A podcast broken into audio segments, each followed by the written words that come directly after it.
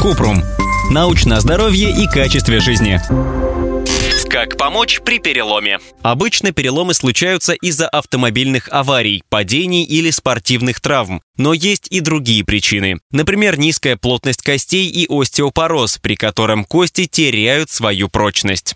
Как понять, что есть перелом? Три основных признака перелома кости. Сильная боль, припухлость, деформация. Выглядит так, будто кость находится не на своем месте. При травме иногда слышен характерный щелчок или треск, а после появляется отек, синяк, либо болезненность вокруг травмы, а не менее покалывание и проблемы с движением конечности, если это травма ноги или руки. Шок и боль от перелома могут вызвать слабость, головокружение или тошноту. При открытом переломе все ясно сразу, сломанная кость прокалывает кожу. Когда звонить в скорую? Нужно немедленно вызвать скорую помощь, если Пострадавший не отвечает, не дышит или не двигается. Если нет сердцебиения и дыхания, нужна срочная сердечно-легочная реанимация. Сильно идет кровь. Даже легкое давление или движение вызывает боль. Конечность или сустав деформированы. Кость проткнула кожу. Есть подозрение, что кость сломана в шее, голове или спине.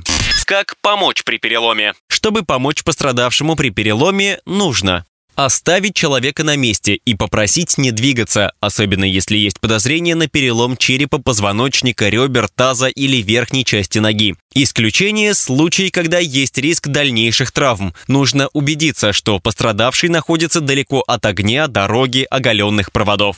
Остановить кровотечение, надавить на рану чистой тканью или одеждой. Зафиксировать травмированный участок. Не нужно вправлять сломанные кости. Лучше подложить под конечность подушку или одежду, чтобы поддержать ее. Если умеете наложить шину на область выше и ниже мест перелома, это уменьшит дискомфорт. В качестве шины подойдут деревянные доски, палки.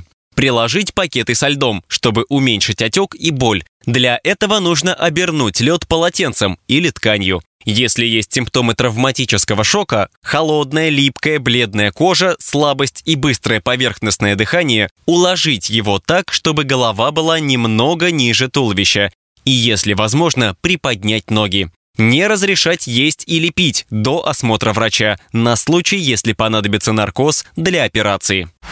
Ссылки на источники в описании подкаста. Подписывайтесь на подкаст Купрум, ставьте звездочки, оставляйте комментарии и заглядывайте на наш сайт kuprum.media. Еще больше проверенной медицины в нашем подкасте без шапки. Врачи и ученые, которым мы доверяем, отвечают на самые каверзные вопросы о здоровье. До встречи!